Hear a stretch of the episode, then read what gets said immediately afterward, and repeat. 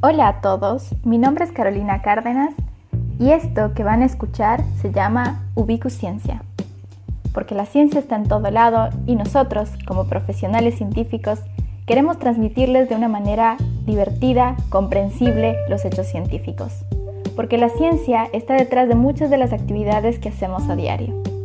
Queremos que entiendan ciertos fenómenos, queremos que conozcan a gente influyente de la ciencia es por ello que hemos creado este podcast para ti.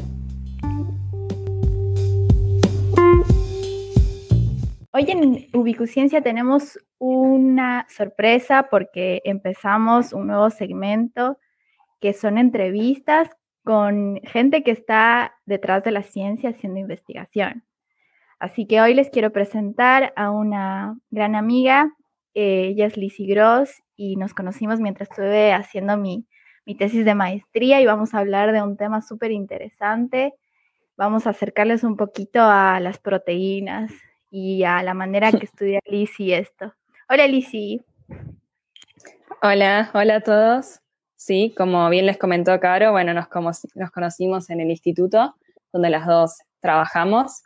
Y sí, vamos a hablar un poquito sobre proteínas, sobre cristalografía de rayos X, que es la técnica que yo uso en mi tesis.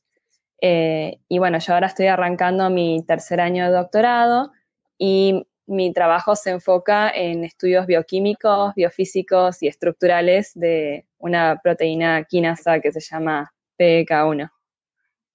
Bueno, como, como en la ciencia parece complicadísimo siempre que decimos el nombre, pero ahora eh, vamos a, tratar de hacerlo lo más divertido y comprensible para ustedes. Eh, quiero preguntarles, ¿qué se les viene a la cabeza cuando escuchan proteínas? Seguro que más de uno eh, tiene una imagen fija cuando escucha la palabra proteína. Em, creemos que la mayoría de ustedes deben pensar en, alimentos, como, no sé, carne, huevos, porque, bueno, van al médico, Tal cual, tienen que consumir proteína. Bueno, sí, está perfecto eso, porque tenemos que tener una, una dieta equilibrada. Pero em, queremos contarles que las proteínas son mucho más que eso. Y bueno, vamos a empezar con algo que conecte el tema que está haciendo Lizzie, que es el material genético. Y como, bueno, yo estuve un poquito más involucrada en el, en el estudio del material genético del ADN, que es, eh, digamos, el paso previo a la producción de proteínas, ¿no? Y estuvimos pensando algunos ejemplos de cómo, cómo llegarles a, cómo llegar a que ustedes comprendan analogías de cómo se transforma el ADN, el material genético, en proteínas. Bueno, entonces se nos venía a la cabeza eh, la función que hace y pensamos en una receta de cocina, por ejemplo, porque una receta de cocina tiene instrucciones para producir una comida, un, postre, ¿no? Acá, acá, en Argentina quiero decirles que pastel, que se dice en otros lados, se dice torta. Entonces, si ustedes piensan... Este es un podcast multilingüe. Tal cual. si ustedes piensan en, en la receta de cocina, tiene diferentes pasos y el ADN vendría a ser tal cual. Es una serie de instrucciones para producir algo que en este caso va a ser una proteína. Y por ejemplo, también pensemos en, en, una, en un manual de instrucciones para la construcción de una máquina, no sé, un, un plano con diferentes instrucciones para construir un electrodoméstico.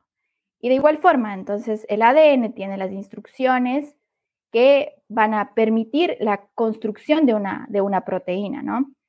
Pero bueno, esto pasa a nivel de moléculas y tienen que pasar diferentes pasos para que esto ocurra, que esperamos en un, en un momento hacer un podcast de, de, esto. Ahora también hay algo importantísimo para mencionar, es, pero bueno, ¿cómo ocurre en realidad el, el paso de ADN a proteínas? Y un ejemplo bastante claro de esto es la programación en, en las computadoras cuando los ingenieros informáticos se dedican eh, a programar para producir una página web, un, programa. Y en las moléculas pasa lo mismo. Eh, tenemos un código conocido como el, código genético. Eh, y bueno, si es que alguna vez lo, aprendieron en, la escuela o en la, secundaria, el ADN es una molécula que tiene subunidades, ¿no? Entonces, conocidas como pares de bases, que son adenina, guanina, citosina y timina. Y entonces ahí tenemos las subunidades dentro de nuestro código para producir la información. Cada tres pares de bases vamos a tener una subunidad de proteína conocida como aminoácido. Entonces, esto es el código genético. Cada determinados pares de bases se va a producir un determinado aminoácido y así vamos a llegar a tener proteínas porque las proteínas no son más que cadenas de aminoácidos. Así funciona el código genético. Y bueno, ahora Lizzie nos va a contar un poquito sobre la función de las proteínas y van a ver que las proteínas son las moléculas más variadas y multifuncionales de nuestro cuerpo. Exacto. Bueno, esto que les acaba de comentar Caro, esta traducción, este paso de ADN a proteína, donde justamente uno de los pasos se llama traducción, eh, se llama dogma central de la biología molecular, porque es como uno de los pilares más fundamentales en la biología, que es el pasaje del código genético a las proteínas. ¿Por qué? Porque las proteínas después son las que llevan a cabo las funciones que están codificadas y guardadas en el ADN. Pero bueno, ¿qué funciones pueden cumplir las proteínas?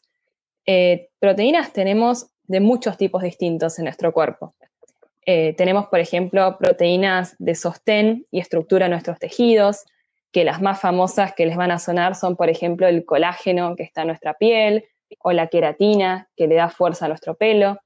Después hay otras proteínas que cumplen funciones transportadoras, transportan materiales que necesita nuestro cuerpo para llevar a cabo distintas funciones. Después también hay proteínas que nos defienden frente a las infecciones, que son los famosos anticuerpos que escuchamos bastante seguido eh, en varios lugares distintos.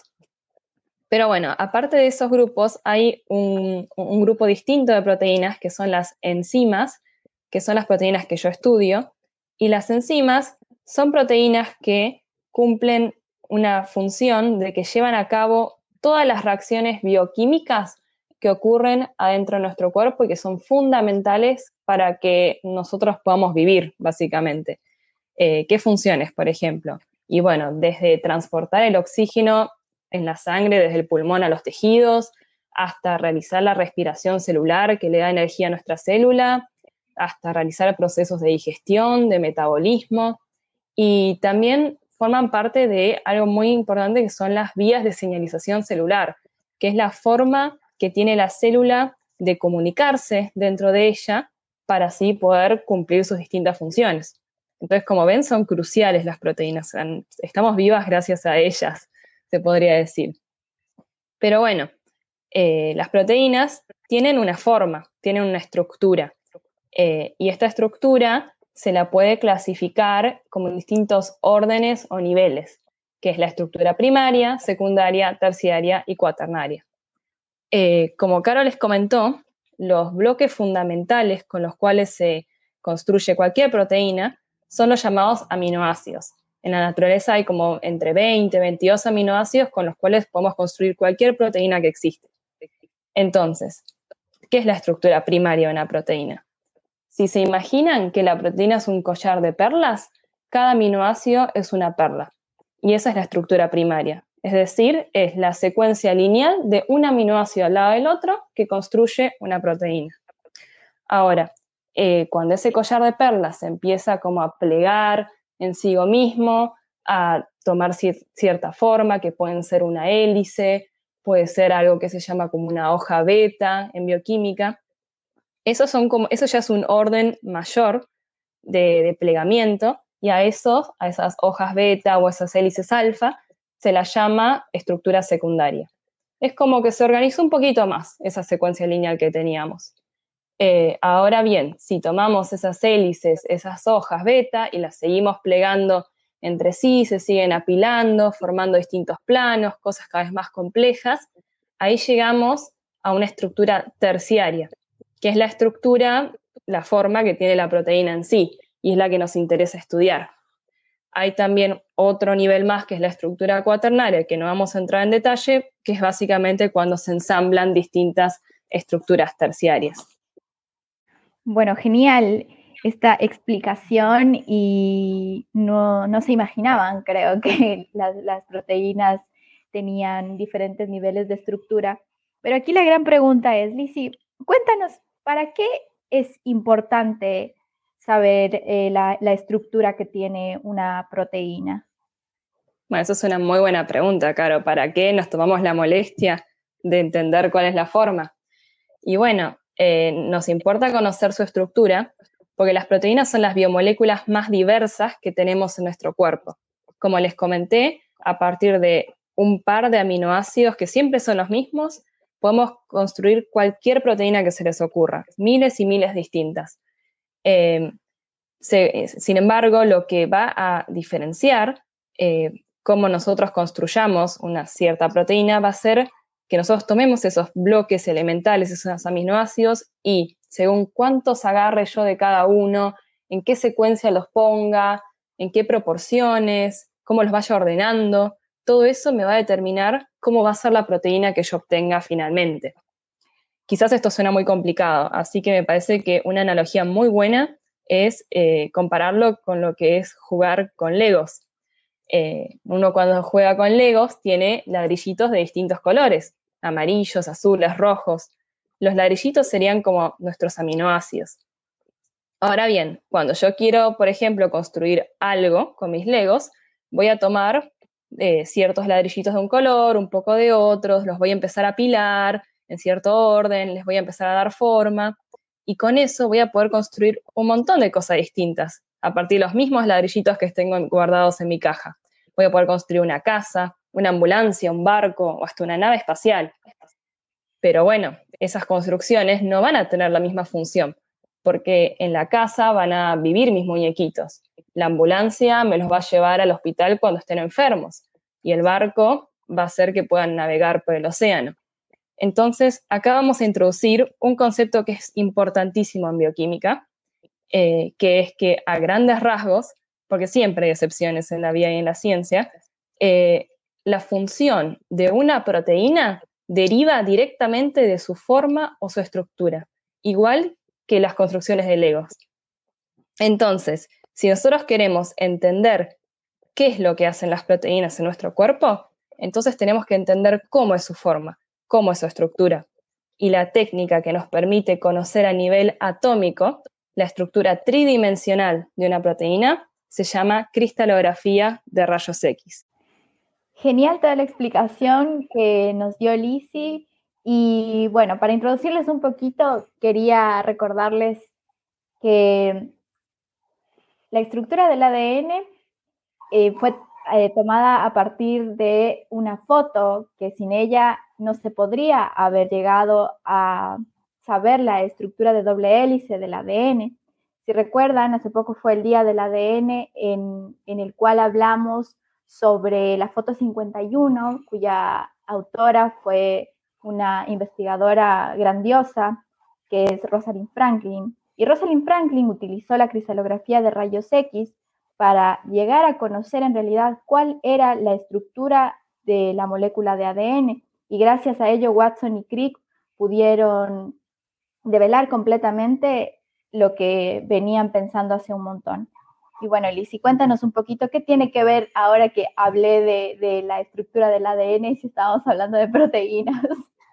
Exacto, no, quizás confunde un poco, pero, o sea, estábamos tratando primero de introducir un poco cómo es la estructura de una proteína, porque yo uso esta técnica para estudiar proteínas, pero la cristalografía de rayos X es una técnica que te permite estudiar cualquier biomolécula, o como vamos a explicar un poquito mejor más adelante, incluso sirve para un montón de, campos distintos de, la ciencia. Entonces, eh, podemos entender, por ejemplo, eh, como es lo que les acaba de comentar Caro, eh, la foto 51 fue lo que terminó de confirmar que el ADN fue una doble hélice. Pero también, así como Rosalind Franklin, hubo otros cristalógrafos que estudiaron otras moléculas biológicas de mucha importancia, que son, por ejemplo, Dorothy Hodgkin, que fue la que descifró cómo es la estructura en la insulina, o Max Perut, que fue el que logró resolver la estructura de la hemoglobina. Entonces es una técnica que si bien nosotros la vamos a ver ahora aplicada a proteínas sobre todo, eh, se aplica a, a, cualquier estructura de cualquier biomolécula e incluso es una técnica que se usa en otras áreas y en otras ciencias, aparte de las ciencias biológicas, bioquímicas.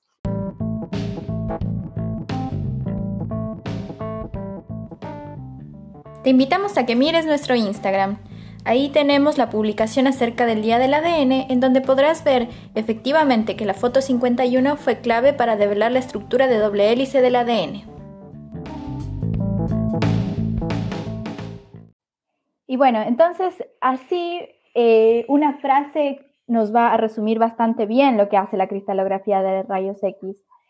les mencionó Lizzie a Max Perut, que fue un cristalógrafo famoso y ganador de premio Nobel, y resumió la técnica con, esta frase, ¿no? ¿Por qué la sangre es roja y la hierba es verde? ¿Por qué el diamante es duro y la cera es blanda? ¿Por qué el grafito escribe sobre el papel y la seda es fuerte? ¿Cómo se contraen los músculos? La respuesta a todos estos problemas han venido del análisis estructural. Y bueno, Lizy, entonces, ¿a qué se refería Max Perutz con esta frase? Bueno, lo que Max Perutz se refería con toda esta gran frase que resume muy bien eh, lo que queremos explicarles es que la cristalografía, la difracción de rayos X, lo que nos permite conocer es la estructura de la materia. Y entender la estructura de la materia nos permite entender por qué las cosas son como son, nos permite entender por qué ciertos objetos tienen cierto color o cierta textura, por qué son de una forma y no otra. Y como les decía, la cristalografía, que también se llama difracción de rayos X, es una técnica súper eh, utilizada en un montón de, ciencias distintas. Eh, nosotros vamos a hablar de la aplicación a moléculas biológicas y proteínas, pero se la usa en arqueología, se la usa para estudiar materiales, polvos. Incluso el Curiosity Rover, que es el robotito que está en Marte, utiliza rayos X para entender cómo es la composición del suelo de Marte. Entonces las aplicaciones son infinitas. ¿Por qué? Porque todo lo que nos rodea es materia y lo que queremos es entender la estructura de la materia. Eh, y por esa razón también se considera que esta técnica fue uno de los descubrimientos más importantes del siglo pasado. Y para que tengan una idea, al día de hoy hay 29 premios Nobel que de alguna forma están relacionados a esta técnica. Bueno, pero entonces, ¿Qué significa cristalografía de rayos X? Ahora viene lo bueno, chicos. Quiero que sepan que trabajamos duro en llevarlo a un lenguaje que sea comprensible para ustedes y Lizzie nos va a contar, va a desglosar un poquito eh, parte por parte la cristalografía de rayos X. Bueno, entonces, ¿qué significa cristalografía o difracción de rayos X? Para entenderla, vamos a analizar su nombre por partes. Cristalografía es porque para usar esta técnica, la molécula que queremos estudiar tiene que estar en forma de un cristal. Un cristal es un sólido ordenado. Así como la sal de la mesa que nosotros usamos para comer son cristales de cloruro de sodio, las proteínas, bajo ciertas condiciones muy particulares y muy controladas, también pueden ordenarse y formar cristales. ¿Y qué onda los rayos X? Bueno, tenemos que recordar de física que los rayos X no son más que un tipo particular de luz, que por las propiedades físicas que tienen, permiten estudiar la materia a nivel atómico.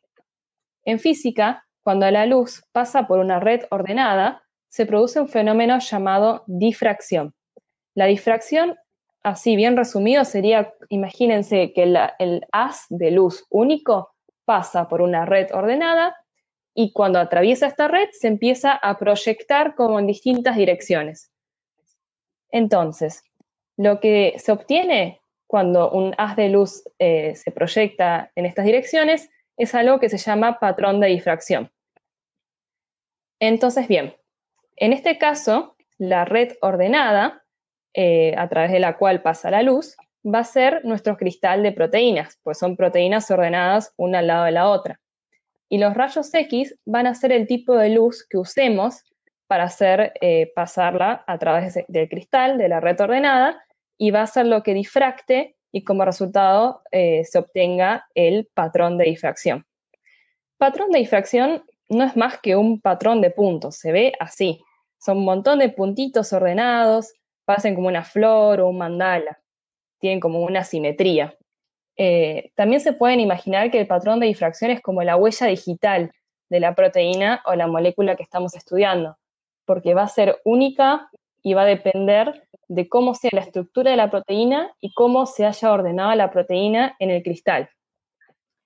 Entonces, una vez que tenemos este patrón de puntos, eh, se van a aplicar cálculos matemáticos complejos que hoy en día se hacen con la computadora. Antes se hacía todo manual y era bastante tedioso. Y con ayuda de matemática, entonces vamos a poder llegar a un modelo de la estructura de nuestra proteína. Buenísima esta explicación de.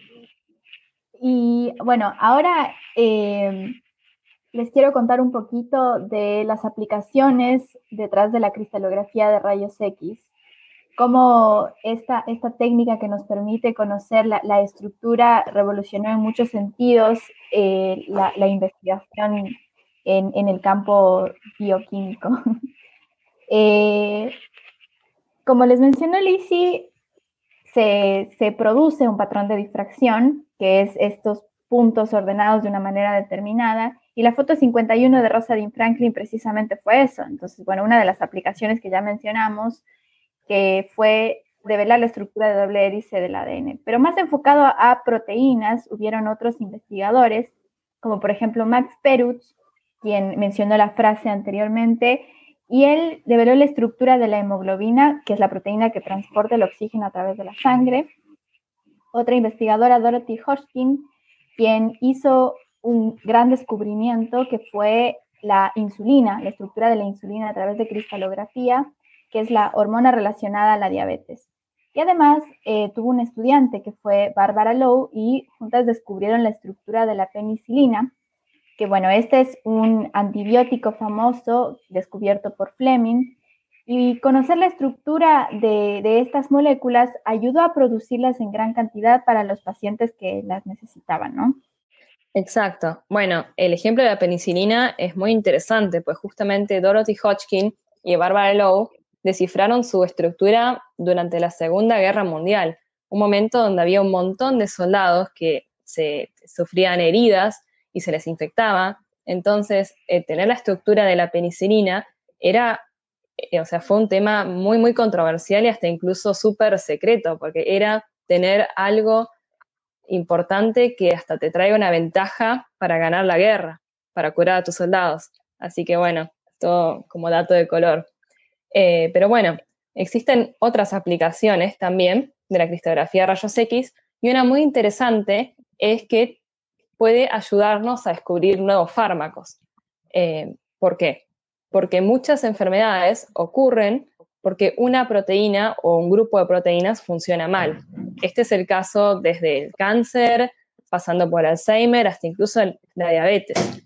Entonces, si entendemos por qué estas proteínas funcionan mal a través de entender su estructura, podemos ver quizás cómo podemos manipularlas, eh, cómo podemos crear pequeñas moléculas que funcionen como medicamentos para poder prender o apagar esta proteína que está funcionando mal según sea la necesidad de la enfermedad. Buenísimo. Súper interesante. Si ven, eh, a, partir de conocer la estructura de las moléculas, las aplicaciones son bastante interesantes. Pero yo te quiero preguntar algo, Lizzie, y es algo muy importante según la situación que estamos viviendo hoy. La cristalografía de rayos X tiene aplicación para estudiar al coronavirus y qué beneficio tendría, digamos, si es que sí. Bueno, esa es una pregunta muy interesante y muy importante, teniendo en cuenta la pandemia que estamos viviendo hoy en día. Y sí, justamente los científicos están utilizando la cristalografía de rayos X para estudiar al coronavirus. Eh, ¿Y por qué? Porque los virus son partículas infectivas que se componen, entre otras cosas, también de proteínas. eh, ¿por qué el virus se llama coronavirus? Porque en su superficie tiene unas proteínas que parecen como espiguitas. Y esta proteína, que eh, esta espiguita que tiene, es la famosa proteína spike o proteína S del coronavirus, que es la que le permite unirse a los receptores de nuestras células, ingresar en ellas e infectarlas. Entonces, eh, la biología estructural es una rama de la biología que es la que estudia la estructura de proteínas y otras moléculas biológicas. Entonces, hoy en día, eh, dentro de esa rama está tanto la cristalografía de rayos X como otras técnicas que ahora no estamos mencionando, pero que también se están utilizando para estudiar el coronavirus, que son, por ejemplo, la criomicroscopía electrónica. Pero bueno, volviendo al ejemplo de coronavirus, eh, hay una proteína que eh, es muy importante en el ciclo de la infección, que es cuando el virus ya ingresa a la célula y empieza a generar copias, empieza a obligar a la célula a que genere copias nuevas de nuevos virus, que eh, todo esto es indispensable que ocurra en la presencia de una proteína del virus que se llama proteasa. Y la proteasa eh, fue muy estudiada en las últimas semanas a través de la cristalografía de rayos X porque si se entiende cómo es la estructura de la proteasa del coronavirus, se puede diseñar algún antiviral, algún medicamento que vaya como al interruptor on-off que tiene la proteasa. Entonces la apaga, no funciona, y si no funciona, el virus no puede multiplicarse y frenamos la infección. Así que, por supuesto, tiene una aplicación muy importante y, se la está usando de forma muy activa para combatir el coronavirus. Sí, ahora recuerdo que leí una, nota de Nature, una nota informativa. Nature es, una revista que eh, tiene mucho impacto en investigación científica, quizá la deben haber escuchado. Pero bueno, la, nota informativa era bastante interesante y linda porque contaba a manera de historia o cuento, digamos, eh, el trabajo de los biólogos estructurales que daba la idea de que siempre están como a la par sosteniendo las demás investigaciones.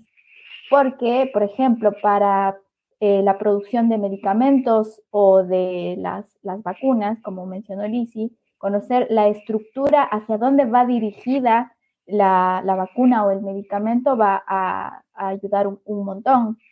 Y bueno, entonces, eh, para que miren que esta rama, como muchas otras, están luchando en contra de la, pandemia, cada una abordando diferentes campos, ¿no? Así que bueno, Lizzy, sé que ahora están estudiando con tu grupo. Bueno, ahora Lizzy nos va a contar un poquito qué es lo que hace en su doctorado y además, eh, bueno, cómo se adaptaron al estudio del coronavirus, su grupo de investigación. Bueno, en mi doctorado yo la cristalografía de proteínas la uso para entender cómo funciona una enzima que se llama PDK1, que la mencioné al principio, que no tiene nada que ver con coronavirus, es una proteína que cumple un rol muy importante en enfermedades como el cáncer, porque forma parte de lo que habíamos también mencionado, que era una vía de señalización, es decir, forma parte de la comunicación interna que hay en las células.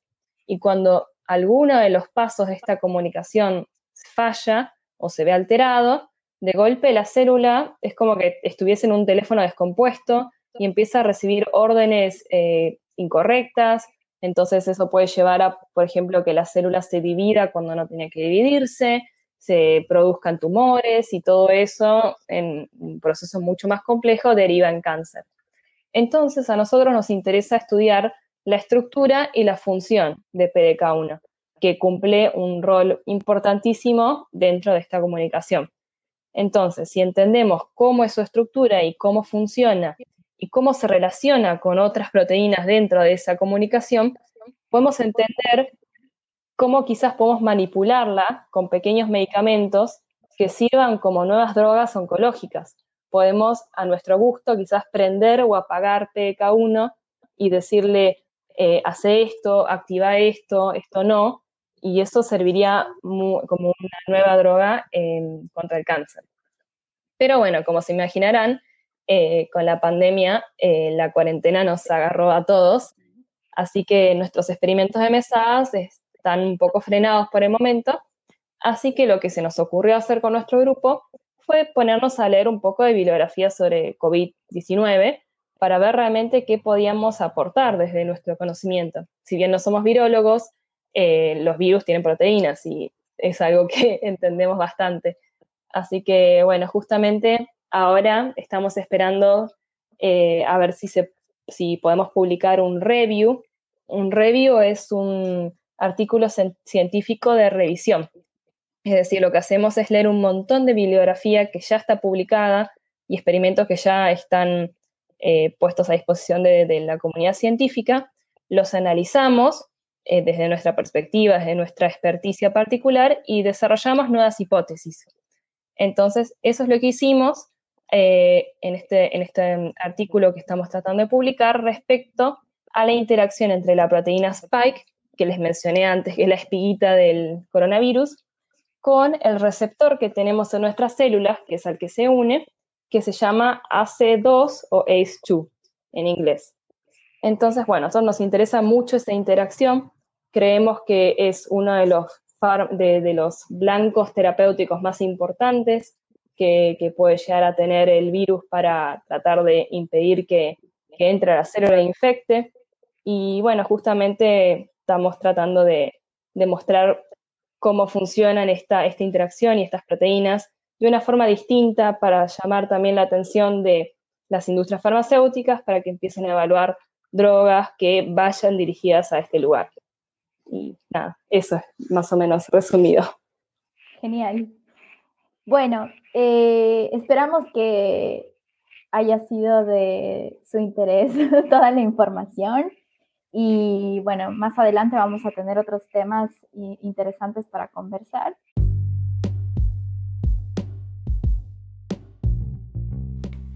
No olvides seguirnos en nuestras redes sociales, Facebook, Instagram y Twitter. Y escríbenos si quieres que hablemos de algún tema en particular. Eh, estamos como Ubicuciencia. Muchas gracias y hasta un próximo episodio.